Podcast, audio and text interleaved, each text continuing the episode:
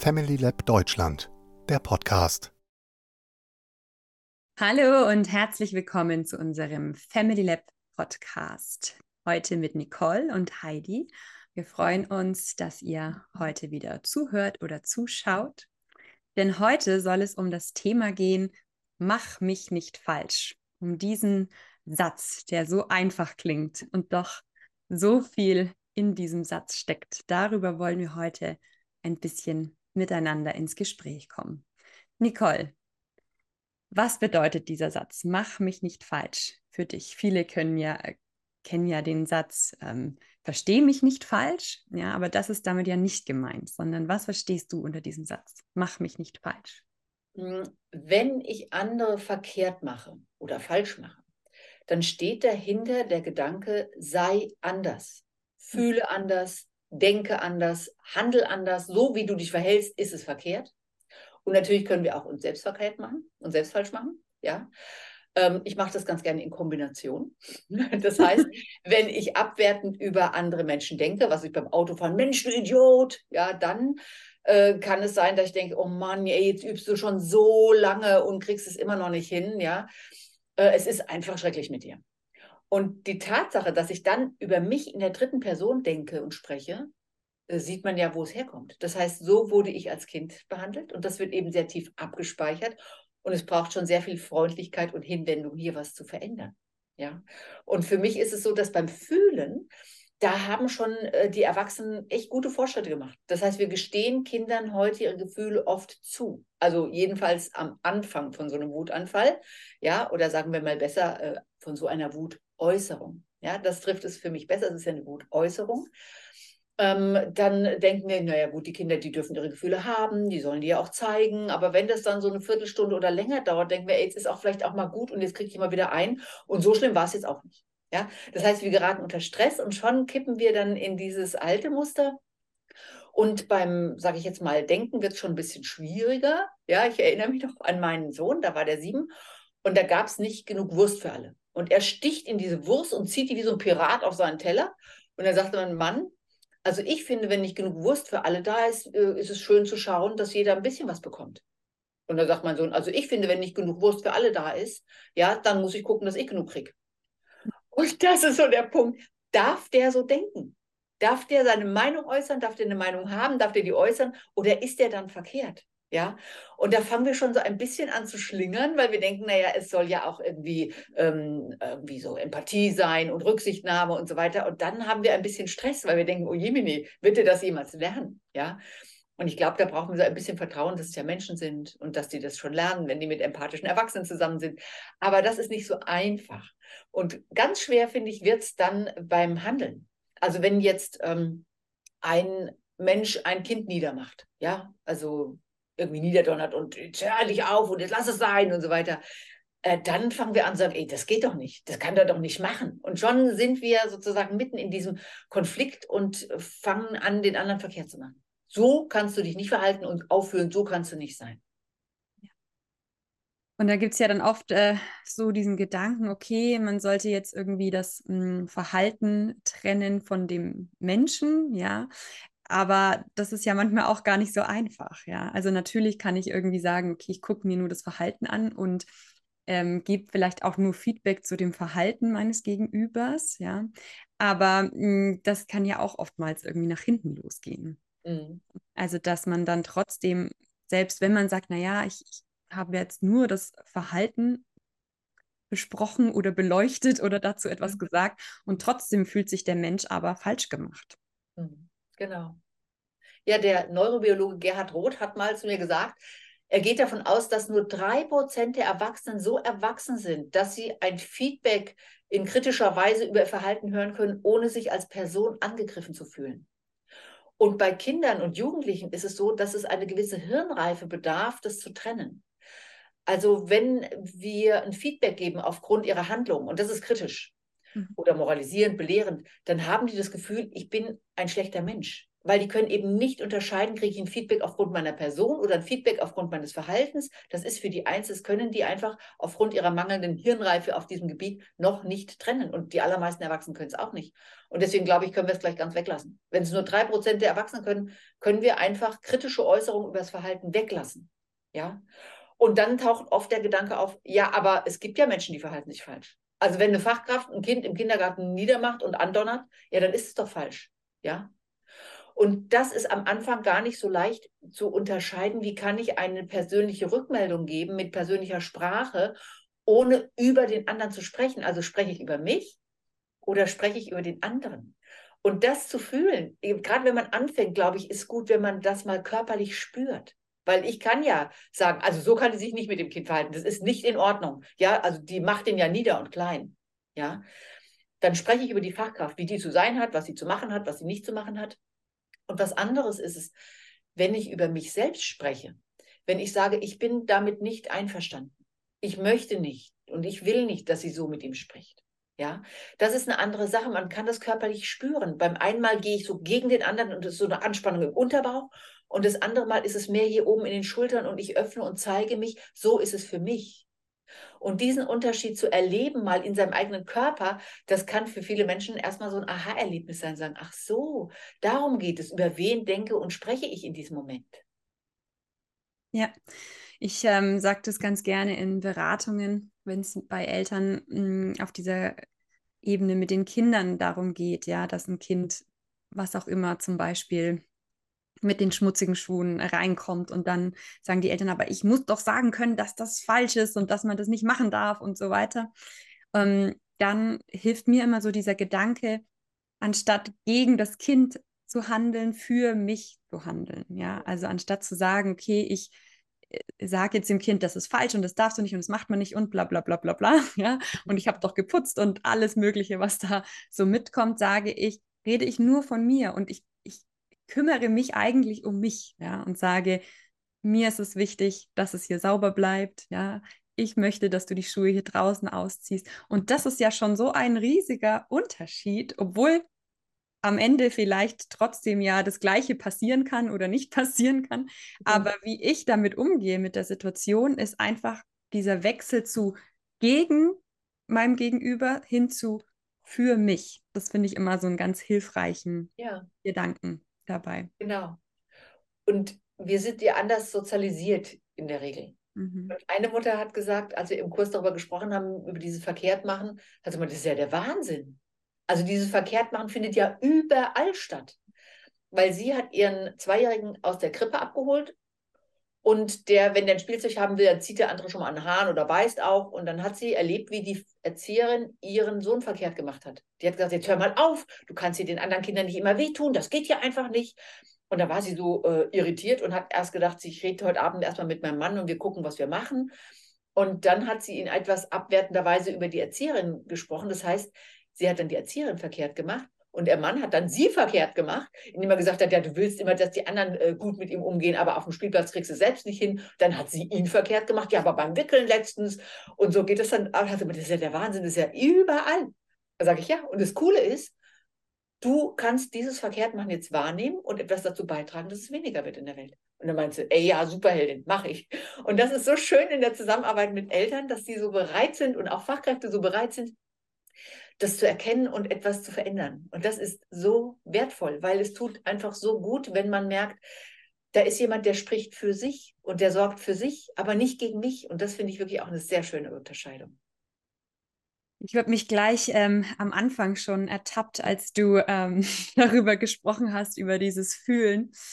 Und äh, also das erlebe ich bei mir einfach auch immer wieder, dass wenn jetzt meine Kinder ihre Emotionen äußern, bei mir ist es ganz extrem so, wenn die anfangen so zu motzen, ja, diesen Motzton immer wieder haben und ihrem Frust durch dieses Motzen einfach Ausdruck verleihen, dann mache ich das eine Zeit lang echt ganz gut mit.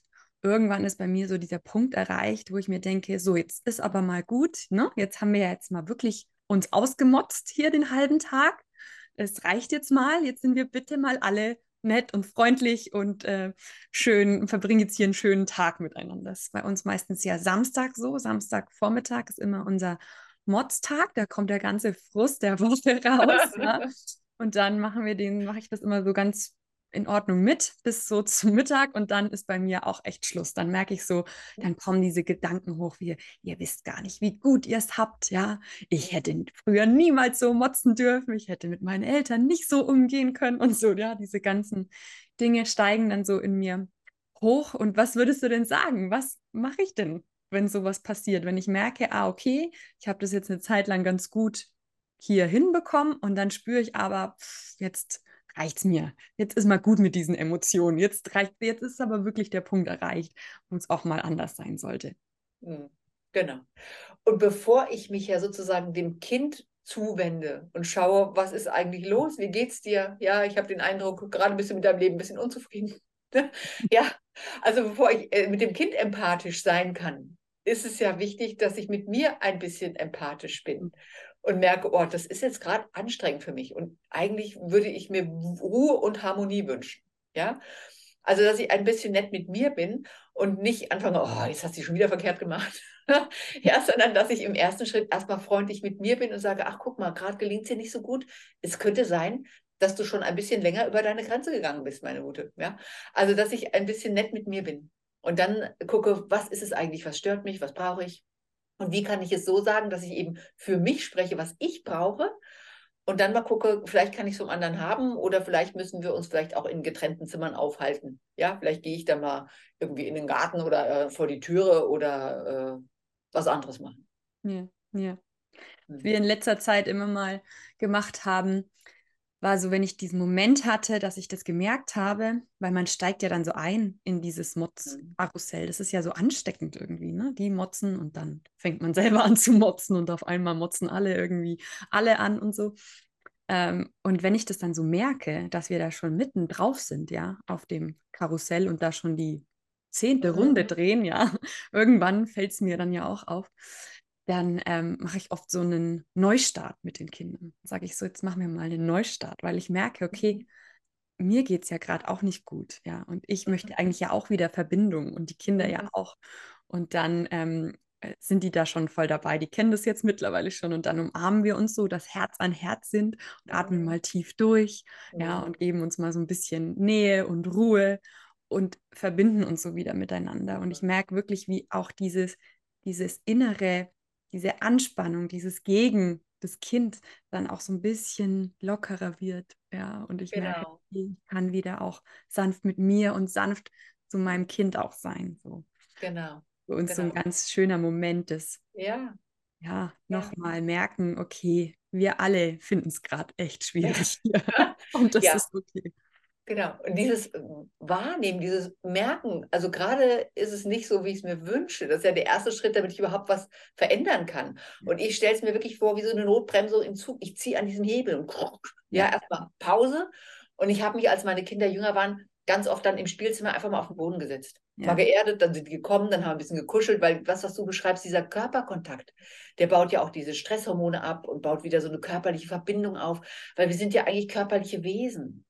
Also und in diesem Moment äh, zu gucken, können wir ein bisschen Körperkontakt haben, ein bisschen kuscheln, uns in den Arm nehmen. Das finde ich auch einen so schönen Gedanken. Und dann zu gucken, oh, gerade ist mir ein bisschen viel. Also wie geht es in euch? Dann haben wir ja dieses, wie geht es mir, wie geht es dir? Und diese Resonanzprozesse miteinander, die führen dann dazu, dass wir vielleicht auch ein bisschen darüber nachdenken können, wie geht es mir, was brauche ich gerade und wie können wir es machen. Ja, mhm. genau nicht immer so einfach, klappt natürlich auch nicht immer, muss man ja auch dazu sagen, ja. Dass äh, manchmal sind wir dann schon so in diesem Karussell drin, dass es schon so schwindlig ist, dass wir schon gar nicht mehr wissen, wo unten ist. Und äh, dann auch nicht mehr wissen, wo die Notbremse noch ist und wo man die noch ziehen kann. Ja, Genau. Und dann braucht es wieder hinterher Freundlichkeit mit sich selbst, weil Eltern sind ja auch ganz gut darin, sich selbst immer so ein bisschen zu verkloppen. Ne? Oh, es war furchtbar mit mir und ich hätte früher merken müssen und warum habe ich es wieder nicht hingekriegt?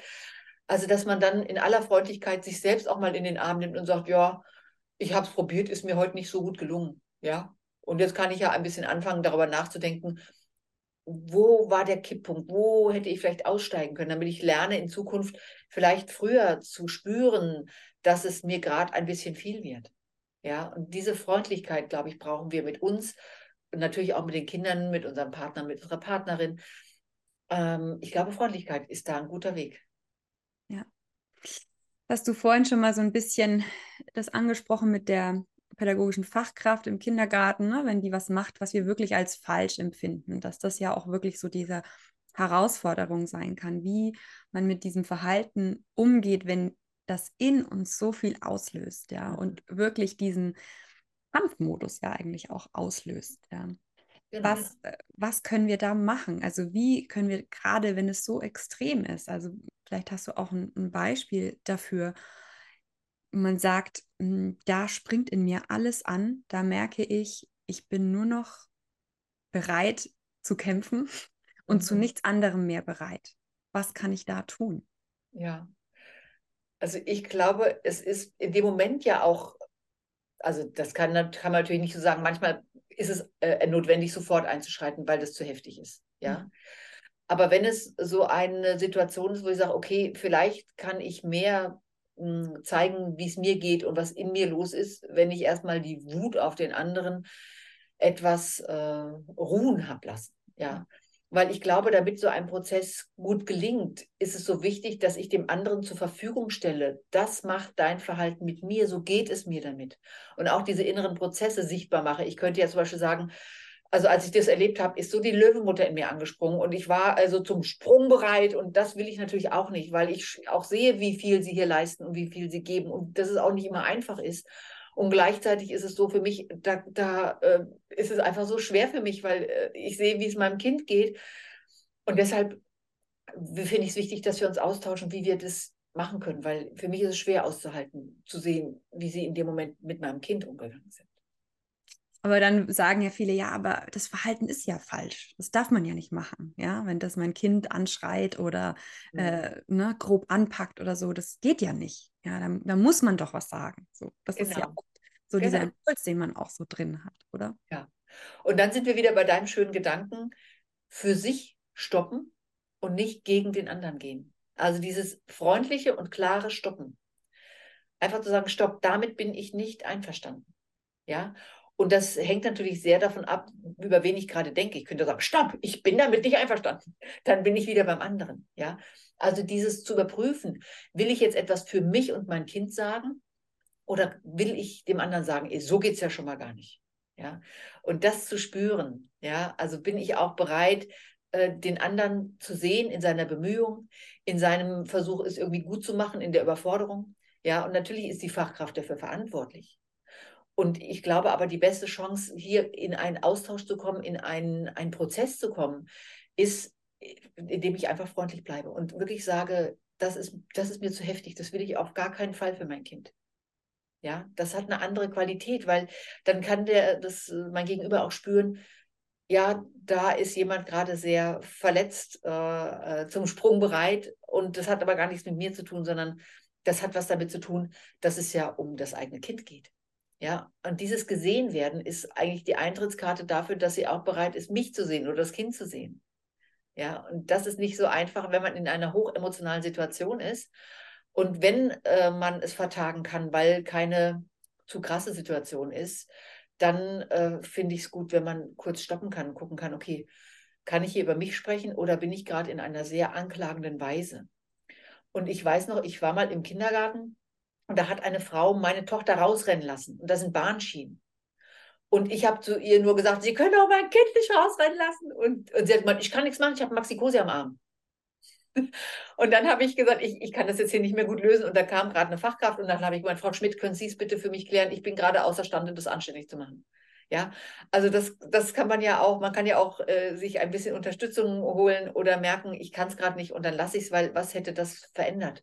Also ich finde es eine gute, ähm, schon einen guten Schritt vorwärts, wenn man merkt, ich kann es gerade nicht so lösen, wie ich es wohl lösen wollen würde und dann drücke ich gerade mal auf Pause. Und sich das auch einzuräumen. Ja, Mhm. dass man nicht immer dazu in der Lage ist, Genau. so zu handeln und dass man vielleicht dann, bevor man handelt, wie man es nicht möchte, dann lieber erstmal. Genau. Ja. Genau. Und wenn ich jetzt die Frau angedonnert hätte und niedergemacht hätte, dann habe ich ja immer auch noch die Option zu sagen, es tut mir wirklich leid. Ich war da drüber, das weiß ich. Ich war so aufgeregt, weil ich so Angst um mein Kind hatte. Also das war nicht in meiner Absicht. Genau, und das ist ja die, wieder die Verantwortung, die wir da übernehmen können. Egal, ob es jetzt Genau. mit einer Fachkraft ist oder mit unserem eigenen Kind, ja, zu sagen, Mhm. da habe ich es nicht geschafft, ja, und so möchte ich es eigentlich gar nicht. Genau. Hm. Ja, schön. Schöne Gedanken und nicht so einfach. Ich denke, es ist wirklich ein langer Prozess und der viel auch damit zusammenhängt, auch Dinge zu reflektieren und überhaupt reinzuspüren, ne, wo, wo mache ich den anderen eigentlich falsch? Ja? Und wir sind da so drinnen, wir sind es fast schon gewohnt, ja, zu kritisieren. ähm, Das ist Genau. einfach, ja, so sind die meisten von uns auch aufgewachsen. Und Genau. das zu legen und da einen neuen Weg einzuschlagen, das dauert. Genau. Und das Schöne finde ich, dass heute so eine Bereitschaft entstanden ist, sich das anzugucken, sich da einzufühlen, Gedanken zu machen, zu reflektieren, hier voranzukommen. Das ist sozusagen eine völlig neue Entwicklung in der Gesellschaft. Ja, und das finde ich so toll, weil dann können wir uns wirklich zu einem freundlichen Miteinander hin entwickeln, wo wir uns freundlich abgrenzen können, sagen, da bin ich dabei, da bin ich nicht dabei, das lasse ich zu, das lasse ich nicht zu, ohne den anderen Verkehr zu machen. Und das finde ich wirklich so schön, dass das gerade am Entstehen ist in unserem Miteinander. Ja, das sehe ich auch so. Ich erlebe es auch immer mehr, ähm, gerade bei den Eltern. Und das ist echt schön, diese Mhm. Entwicklung mitzuerleben und die auch in uns selbst zu spüren. Ich denke auch, also da, da tut sich so viel und jeden Tag haben wir so viele unendliche Möglichkeiten, das zu üben. Weil Genau. dass wir ja immer mit Menschen zusammen sind in unterschiedlichsten Kontexten und es ist egal, ob es unsere eigenen Kinder sind oder unsere PartnerInnen oder Fachkräfte oder KollegInnen. Irgendwie sind wir immer im Miteinander und haben immer wieder die Möglichkeit, da zu üben, den anderen nicht falsch zu machen. Genau. Gut. Vielen Dank, Nicole, für dieses Gespräch. Mach mich nicht falsch. Klingt einfach. ist es vielleicht nicht immer, aber es ist schön zu sehen, dass wir uns da auf den Weg begeben. Dann vielen Dank fürs Zuhören und bis zum nächsten Mal. Schaue auch gerne auf familylab.de vorbei. Wir freuen uns auf deinen Besuch.